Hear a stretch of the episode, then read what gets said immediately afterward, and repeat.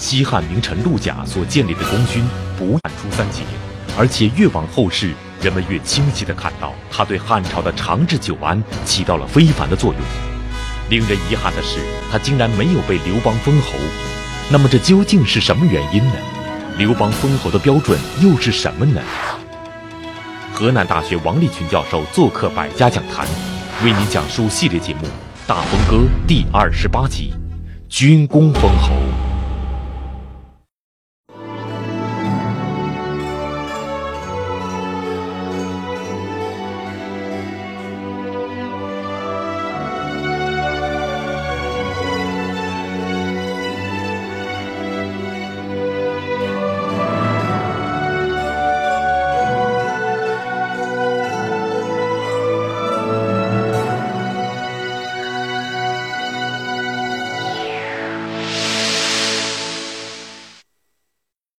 高祖六年，刘邦两次大规模的批量封侯，这两次共封列侯二十九人之多。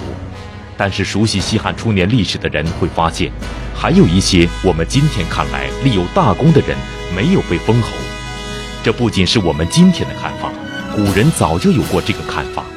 五胡十六国时期的汉国的创立者刘渊就认为，西汉初年的陆贾对于刘邦江山的统一和稳定建有奇功。为他没有被封侯而打抱不平，那么陆贾究竟建有怎样的功勋呢？从陆贾没有封侯的背后，我们又能探究出刘邦怎样的封侯标准呢？河南大学王立群教授做客百家讲坛，为您讲述系列节目《大风歌》第二十八集：军功封侯。大家知道，在西晋灭亡以后，有一个。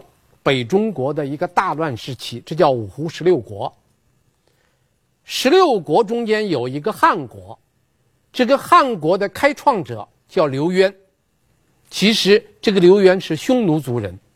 刘渊讲过一段很有名的话，叫“吾常齿随陆无武，将冠无文。随陆于高地而不能建封侯之业，将冠于文地而不能兴。”详叙之教，岂不惜哉？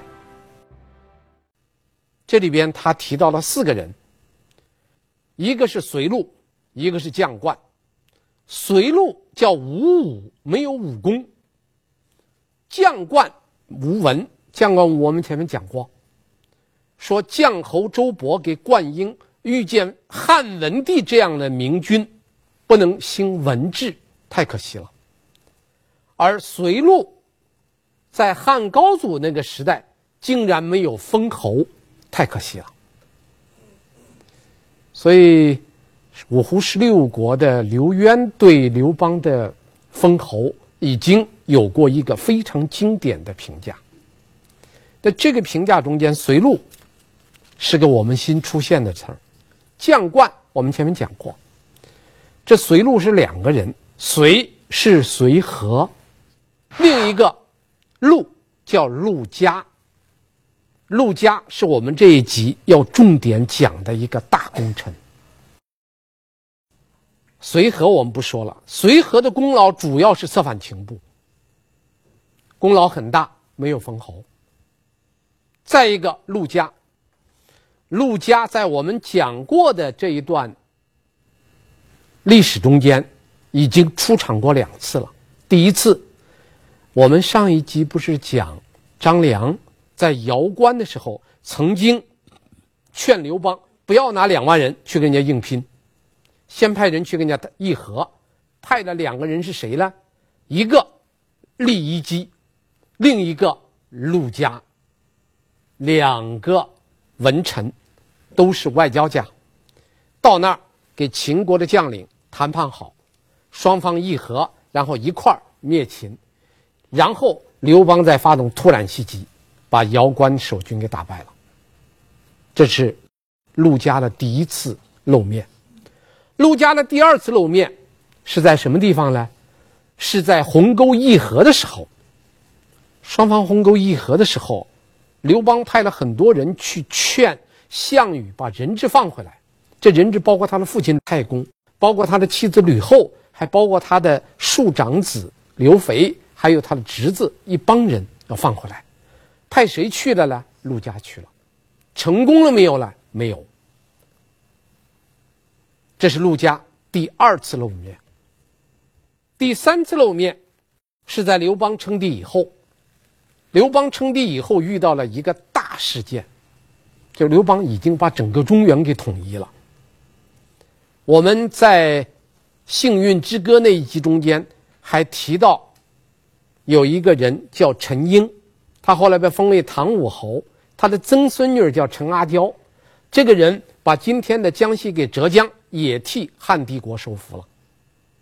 但是在江西的南边，又出现了一个新的帝国，新的国家，这就是刘邦称帝以后，在他的南边出现了一个南越国。南越国的国君叫南越武王赵佗。这个南越国怎么冒出来的？赵佗怎么出来的呢？他和秦始皇有关。怎么和秦始皇有关呢？秦始皇兼并六国成功以后，北击匈奴，南征南越，就秦始皇派了五十万大军去征南越，打了四年，最后把南越给平定了，建立了三个郡，一个叫南海郡，就今天的广东；一个叫桂林郡，就是今天的广西；还有一个。叫象郡，这象郡就一直延伸到今天越南的中部以北这一块，当时叫象郡。这三个郡都在秦始皇的管辖范围之内。秦始皇了五十万大军征南越，而且打了两次。这个副统帅就是赵佗，赵佗是真定人。真定就今天河是河北的石家庄人。赵佗呢，在当时的秦始皇南征的时候是副统帅，后来他就做了南海郡龙川县的县令。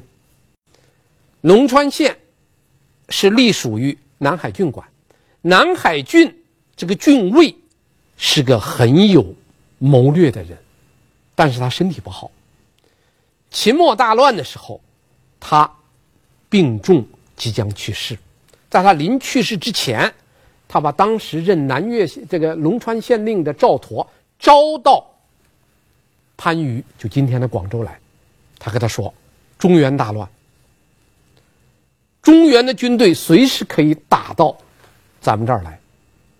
我看了看我们整个这个南海郡，没有人可以跟我能商谈大事，唯独。”你，所以我把你叫过来。我今天把你招过来，是给你交代一件大事儿。我死之后，我任命你做南海郡的郡尉，统管整个南海郡。你掌权以后，要尽快把这个地方建成一个独立的国家。说完，这个军尉就死了，就把这个权力，他在临死之前。亲自写了个任命书，任命这个赵佗做这个南海郡的郡尉，掌管南海郡。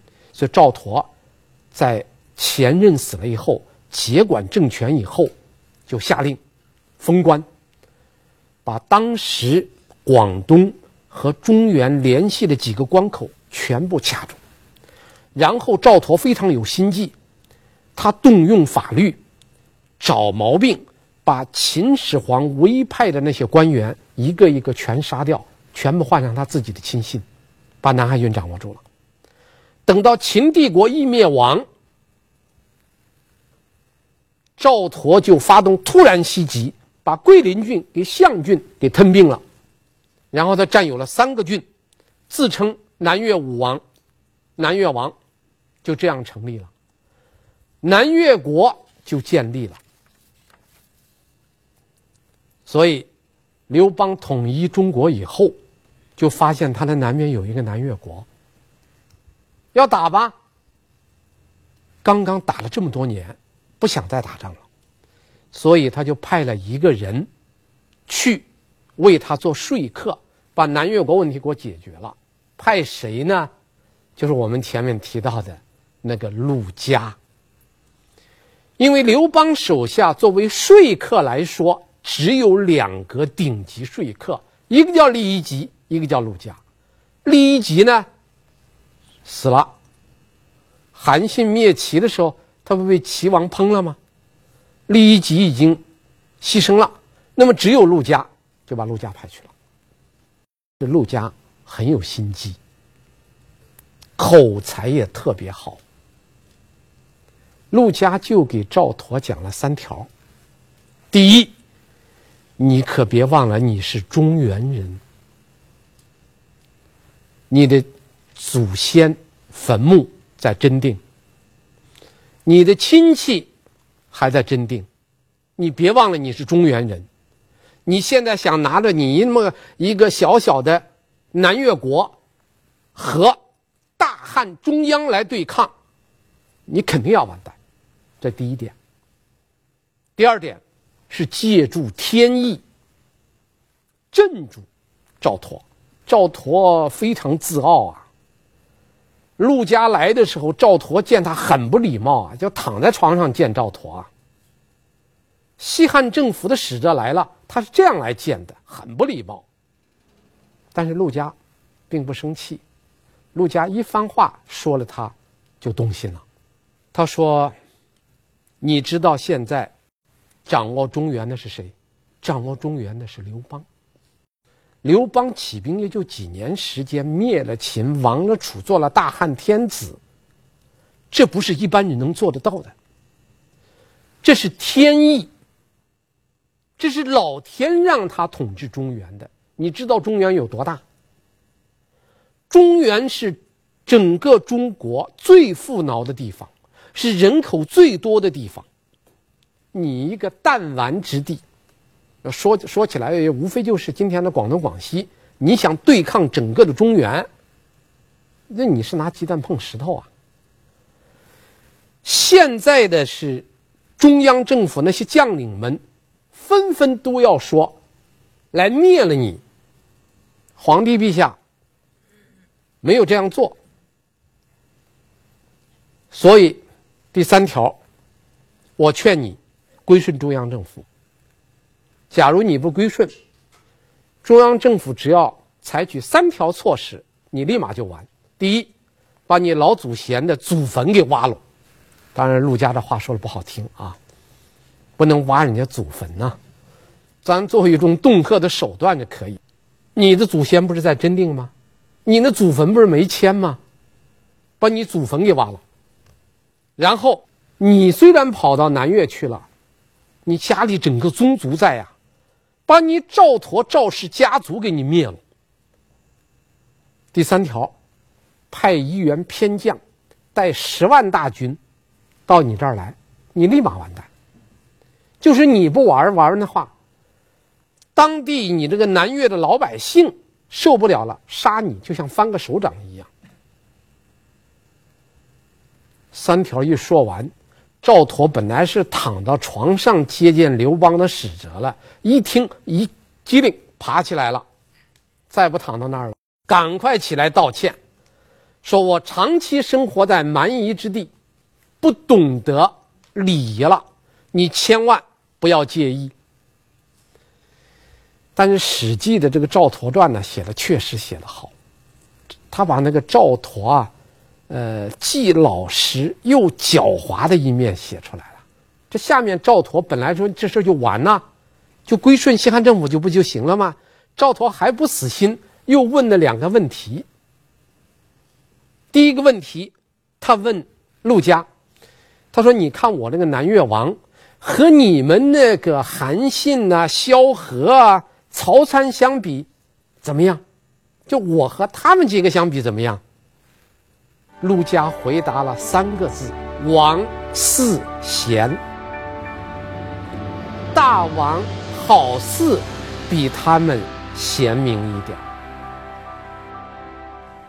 这话说的很有分寸。就大王好像比他们贤明一点，实际上，我觉得陆家的骨子里认为你比韩信给萧何那差远了。但这话又不能说，你劝人家归顺中央政府了，你跟人家说了一塌糊涂，人家也不干了，怎么办呢？所以陆家说了个王嗣贤。这赵佗很狡猾，又问了第二问。第二问叫“吾孰与皇帝贤”，就是我和皇帝陛下比一比，我和刘邦比，俺俩谁有本事？这话问的就大了。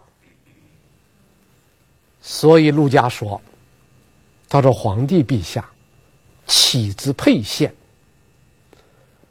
三年时间灭掉强秦。”项羽背叛怀王的盟约，把皇帝陛下分到汉中，然后还定三秦，最后合围垓下，灭掉西楚霸王，统一天下。这是自古以来从来没有过的事儿，所以皇帝陛下岂能是你赵佗可以相比的人吗？你和萧何、曹参、韩信比一比，我还能给你个评价。你要说你给皇帝比，那恁俩就不在一个重量级上。所以赵佗一听，哈哈大笑。啊，赵佗一听啊，赵佗当然也很聪明啊，他知道他比不过刘邦，但他还要问这么两问：我比韩信、萧何、曹参怎么样？我跟刘邦比怎么样？问这两问。都被陆家顶回去了，所以这个赵佗最后就是这样吧。我这个地方呢，也不大，我愿意归顺。刚好你呢跟我谈话谈得很对吧？赵佗就对陆家很佩服。这一番谈话，有的人就是因为凭谈话而信服一个人，赵佗就是听了陆家的话。对陆家喜欢的不得了，他给陆家讲了这番话，这样说的：“月中无足喻语，至生来令我日闻所不闻。”什么意思啊？整个南越国找不到一个可以对话的人。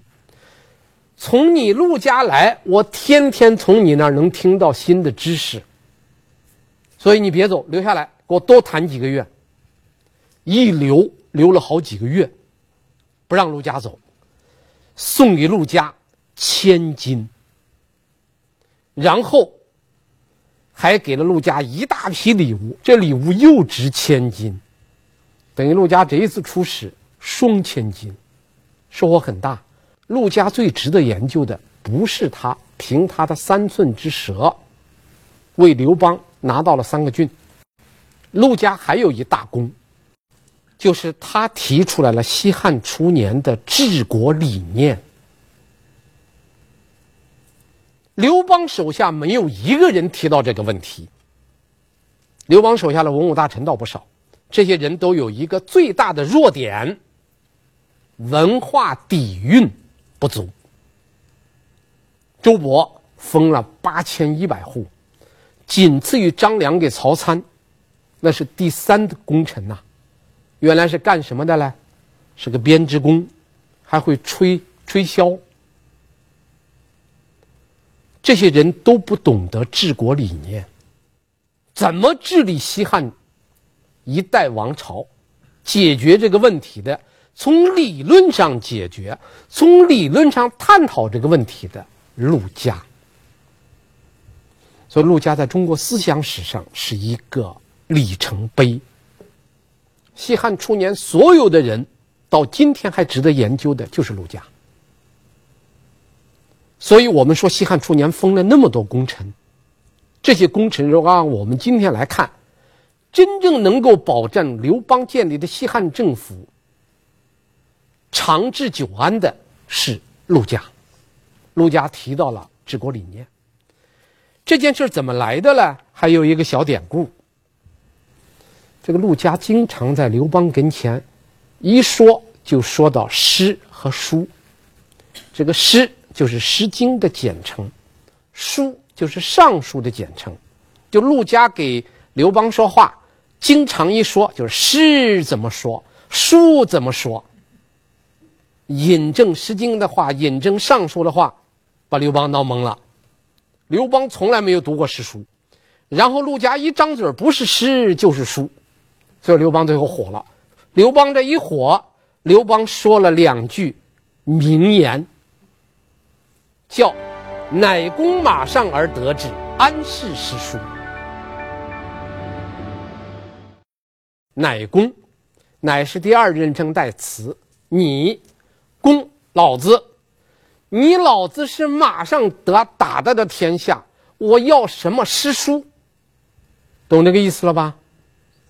我是在马上骑着马打下来的天下，你别给我跟前一张嘴不是诗就是书。陆家马上反驳他：马上能得天下，马上能治天下吗？把刘邦问住了。刘邦傻到那儿了，再说不出来了。所以陆家就给刘邦出了个大难题：马上得了天下，能不能马上治天下？马上马下之争，实际上是个治国理念之争。怎么治国不是你马上就说了算的？而且人家陆家能举出来很多例子啊，陆家饱读诗书啊。他说历史上倒是有那么三个人。只靠马上的，一个吴王夫差，一个晋国的智伯，还有一个就是秦，刚刚被灭掉了秦，这三个是只靠马上。结果夫差被勾践灭了，智伯被韩赵魏灭了，秦被你灭了。马上治不了天下。在马下治天下，这一说，刘邦更说不出道道。刘邦说：“这样吧，你替我写写东西，总结一下秦为什么亡？总结这个经验教训，你再把历史上所有亡国教训都给我写一写。”陆家就写了十二篇，每写好一篇，递给刘邦，刘邦一看就叫好，左右都呼万岁。后来这十二篇合起来。就成了中国思想史上一本著名的书，叫《新语》。新旧的新，语言的语。陆家《新语》这部书在中国思想史上地位非常重。西汉初年真正的功臣是陆家。那么陆家分析的。是分析什么呢？项使秦义并天下，行仁义，法相胜，陛下安得而有之？假如秦始皇统一天下以后，行仁义，效法先王，用文治来治理天下，你刘邦怎么能从人家秦国手里边夺得天下呢？刘邦一听傻了。其实刘邦应当总结两点，刘邦只总结了一条。大家还知道三杰之说了吧？我们前面讲过三杰。其实三杰是刘邦对自己灭项羽的一个总结。他让大臣们谈一谈，我为什么项羽打不过我，我能灭了项羽？大臣们说了好多。他说：“因为我有三杰。”这说明刘邦思考过他怎么打败项羽的。但是刘邦恰恰失去了一点，没有思考过怎么夺了人家秦朝的天下的。陆家给他点出来了。陆家点出来了，刘邦从来没有听说过的两点：第一，叫逆取顺守；第二，叫势利而亡。逆取要顺守，只凭借暴力。一定要亡国，这两条说的刘邦哑口无言。所以陆家在新语中间提出了三个重要的观点：第一，要反秦之弊，育民休息，这就关系到治国了。反秦之弊，育民休息。第二，要益农，以农为本。轻徭薄赋。第三，要无为而治。其实这三条与民休息、轻徭薄赋、无为而治是相通的，就是对农民好一点，少向农民伸点手，别老去掏农民的腰包，让农民得到休养生息。陆家这个观点，奠定了西汉初年将近七十年的无为而治的治国理念。可以说，陆家对西汉政府是立有大功，但这个人没有封侯。为什么没有封侯？封侯的人都有功。大家看这个，这是《史记·曹相国世家》记载的曹参的功劳，灭了两个国，一百二十二个县，俘虏了两个王。三个相，六个将军，还有多少多少人？军功啊！这是灌婴的军功，记载了非常详细。灭了几个国，抓了几个人，俘虏了几个人，清清楚楚。范哙的军功，每个人都记录的清清楚楚。我拿这三条，想说明两个问题：第一。汉代封侯是以军功为功，没有军功的，像陆家那样的，再有功，没有抓多少人，没有灭的什么多少国，不算功。说明这一点。第二点，司马迁的《史记》是根据军功档案写的。司马迁的《史记》是有根有据的。那么，这种以军功封侯的制度是惯例的还是特例呢？是对陆家一个人，还是对所有人都是如此了？我们举一个例子，我们举萧何吧。张良封侯我们讲过了，萧何封侯也有麻烦，因为萧何没有到前方去，萧何一直在大后方做后勤部长。保障刘邦在前线的作战。等到萧何封侯的时候，刘邦说萧何是守功，结果大臣们集体抗议。大臣们说了一番很有名的话，说臣等身披坚执锐，多则百余战，少则数十合，攻城略地，大小各有差。就是我们这些人攻城略地，打的这个仗太多了，大了打了上百仗，少了打了几十仗。萧何有什么功？凭什么萧何是首功第一啊？所有的功臣跟刘邦对抗，这是刘邦第一次遇到遇到大臣的集体对抗，最后刘邦急了，讲了一番话。刘邦那番话讲的很有很有名，而且这番话里面，刘邦在中国词汇史上。发明了两个词儿，这两个词儿只用了一次，再也没有用过。一个词叫“公狗”，一个词叫“公人”。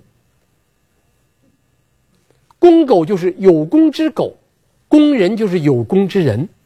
就萧何封这个功劳第一，大臣们不服气啊，所以刘邦就讲了一番话。刘邦这样说的：“他说你们看见过打猎吗？”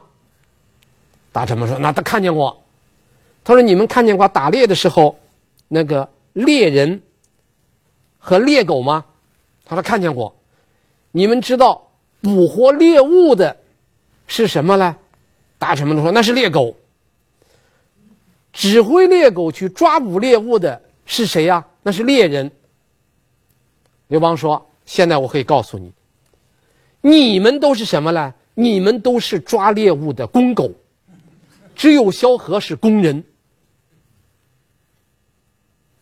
刘邦的话很粗，你哪能说一个功臣是公狗啊？刘邦就这样说：你们所有的功臣，攻了这个城，攻了那，抓了多少人，那都是像猎狗一样在前面去抓，你们都是公狗。指挥你们在后面前面抓的就是萧何，他是工人。当然。现在我们表彰任何一个功臣，说您是公狗，哈啊，一定不会同意。但是当时这就是一个刘邦发明的褒义词，他这一说，大臣们全傻了。你说给皇帝还去讨论什么？弄了半天，打了这几年仗，最后落了个公狗。他在那啥也不干，最后他是工人。所以，萧何被封为痤侯。我们举这个例子，旨在说明一点。西汉初年的这个，我们讲了这么多级封功臣，哈，其实就是按军功在封，这不是刘邦一个人定的，是所有大臣的共同的认识，这叫共识。为什么大臣们集体反对刘邦啊？因为大家达成共识了。为什么随和、陆家两个人不去要求？那得给我个侯。为什么不去要求呢？他也默认了。就国内就是学者提出来，西汉初年有一个军功授义阶层，因为立了军功而受益了。不光这一批人中间的上层都封了列侯了，下层呢，普通士兵呢，普通士兵因为有军功，也得到了爵位，得到了很多特权，从上至下有一个军功授义阶层。这就是刘邦西汉政权的统治基础。西汉五年，刘邦消灭了项羽，平定了天下，到了按功封赏群臣的时候了。功怎么定？赏又是什么尺度？众多功臣意见嘈杂，经过一年多方方面面的考量，刘邦最终才拿出了按军功大小来封侯行赏的方案。那么，这个深思熟虑的方案又具有怎样的利与弊呢？那当然，这个军工受益阶层产生以后，肯定是有利有弊。肯定是有利有弊。他一件事情出来了嘛。那么，军工受益阶层的出现，利在何处呢？利在于他们是西汉政权的受益者。既然是西汉政权的受益者，他们会坚决支持西汉中央政府，特别是刘邦封的这些列侯。下面我们很快就要讲到刘邦诛杀异姓诸侯王了。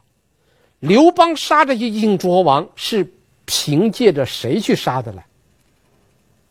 是以侯杀王，靠的就是这些列侯。吕后，他最后。他那个集团整个覆灭了，覆灭在哪儿？是因为有一个庞大的功臣集团在和他对抗。这个庞大的功臣集团不是上面周勃、陈平那么两个人呐、是一大批人都是因功受益的人，他们是支持刘邦的。所以功臣派跟皇族派的利益是一致的。所以你吕后，你再搞出来一个吕氏外戚派，皇族派不赞成。功臣派也不接受，功臣派的力量很大。为什么刘邦死以后，我们前面讲过，讲酈商时讲过，说酈商专在死人的时候发挥作用。那刘邦死了以后，吕后要杀诸将，为什么杀诸将？这些将领就是被封列侯的功臣，他们是支持刘邦的。吕后要想掌权，不把这些人收拾住。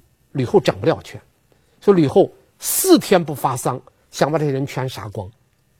最后李商一劝，说了不敢这样做，因为这批人太大了，太多了，是一股强大的政治军事势力。所以吕后最后放弃了，不敢动。这是一点。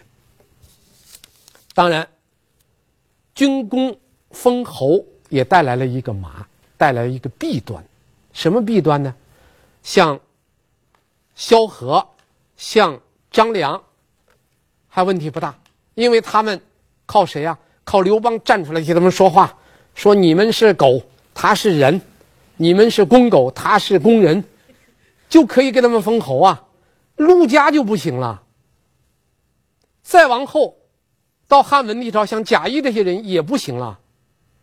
所以军功授益阶层啊，这个军功阶层，他们到一定程度的时候，他反倒成为压制后起之秀的一股势。